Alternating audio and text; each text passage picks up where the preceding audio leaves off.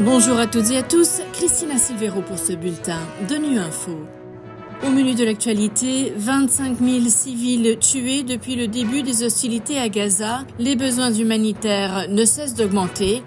En République du Congo, plus de 350 000 personnes ont besoin d'une aide d'urgence suite aux inondations catastrophiques. Enfin, des experts indépendants de l'ONU exhortent la France à protéger les enfants de l'inceste. À Gaza, ce lundi, les bombardements israéliens intenses se poursuivent et les groupes armés palestiniens ont tiré des roquettes sur Israël. De leur côté, les agences humanitaires de l'ONU ont indiqué que plus de 25 000 personnes ont trouvé la mort dans l'enclave palestinienne depuis le début de la guerre le 7 octobre. Jérôme Bernard.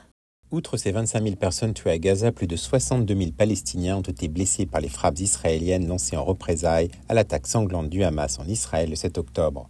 Dans le contexte de ce bilan sanglant, plus de 100 jours après le début du conflit, que les ministres israéliens et palestiniens des Affaires étrangères devaient rencontrer séparément leurs homologues de l'Union européenne lundi à Bruxelles.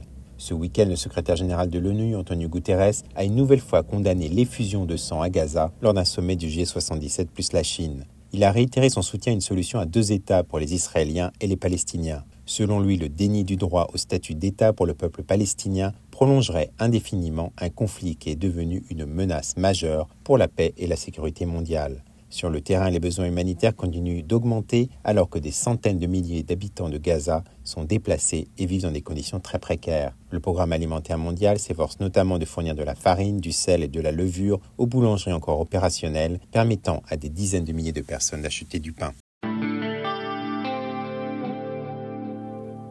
La République du Congo connaît des inondations d'une ampleur sans précédent depuis 60 ans, créant une situation inédite tout à fait catastrophique. Il y a des morts et des déplacés, beaucoup de dégâts et de destruction. Neuf départements sur 12 sont touchés, plus de 1,7 million de personnes sont affectées et plus de 350 000 ont besoin d'une aide d'urgence. Pour mieux comprendre leur réalité, on écoute les précisions du coordonnateur résident de l'ONU au Congo, Chris plus de 350 000 personnes nécessitent une assistance d'urgence. Donc, euh, la situation est tout à fait catastrophique et inédite. On parle des gens sans nourriture, on parle des gens sans couverture, les gens sans médicaments. On a reçu des images qui sont tout à fait choquantes. On a des villages entiers qui sont sous l'eau. Ces gens ont tout perdu.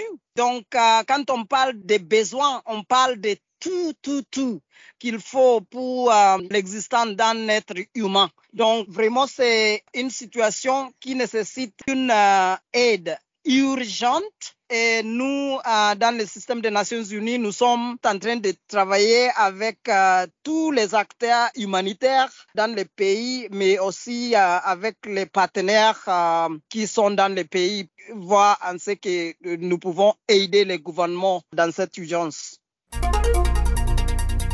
La France protège-t-elle suffisamment les enfants victimes d'inceste? Non, répondent des experts indépendants de l'ONU, spécialistes des droits humains, qui ont récemment rendu un avis sur le sujet. Décryptage de Fabienne Pompée. Les experts de l'ONU ont fait deux constats. D'abord, les enfants victimes de violences sexuelles au sein de leur foyer ne sont pas assez protégés. Trop souvent, ces enfants sont placés sous la garde des pères, pourtant accusés d'être les auteurs de violences. De plus, selon ces experts, les mères sont parfois sanctionnées pour avoir tenté de protéger leurs enfants. Des mamans ont en effet été condamnées pour enlèvement d'enfants alors qu'elles tentaient de les soustraire à un père abusif. Il cite également un cas où la maman qui avait porté plainte a été accusée d'aliénation parentale afin de discréditer son témoignage et de détourner l'attention des abus présumés.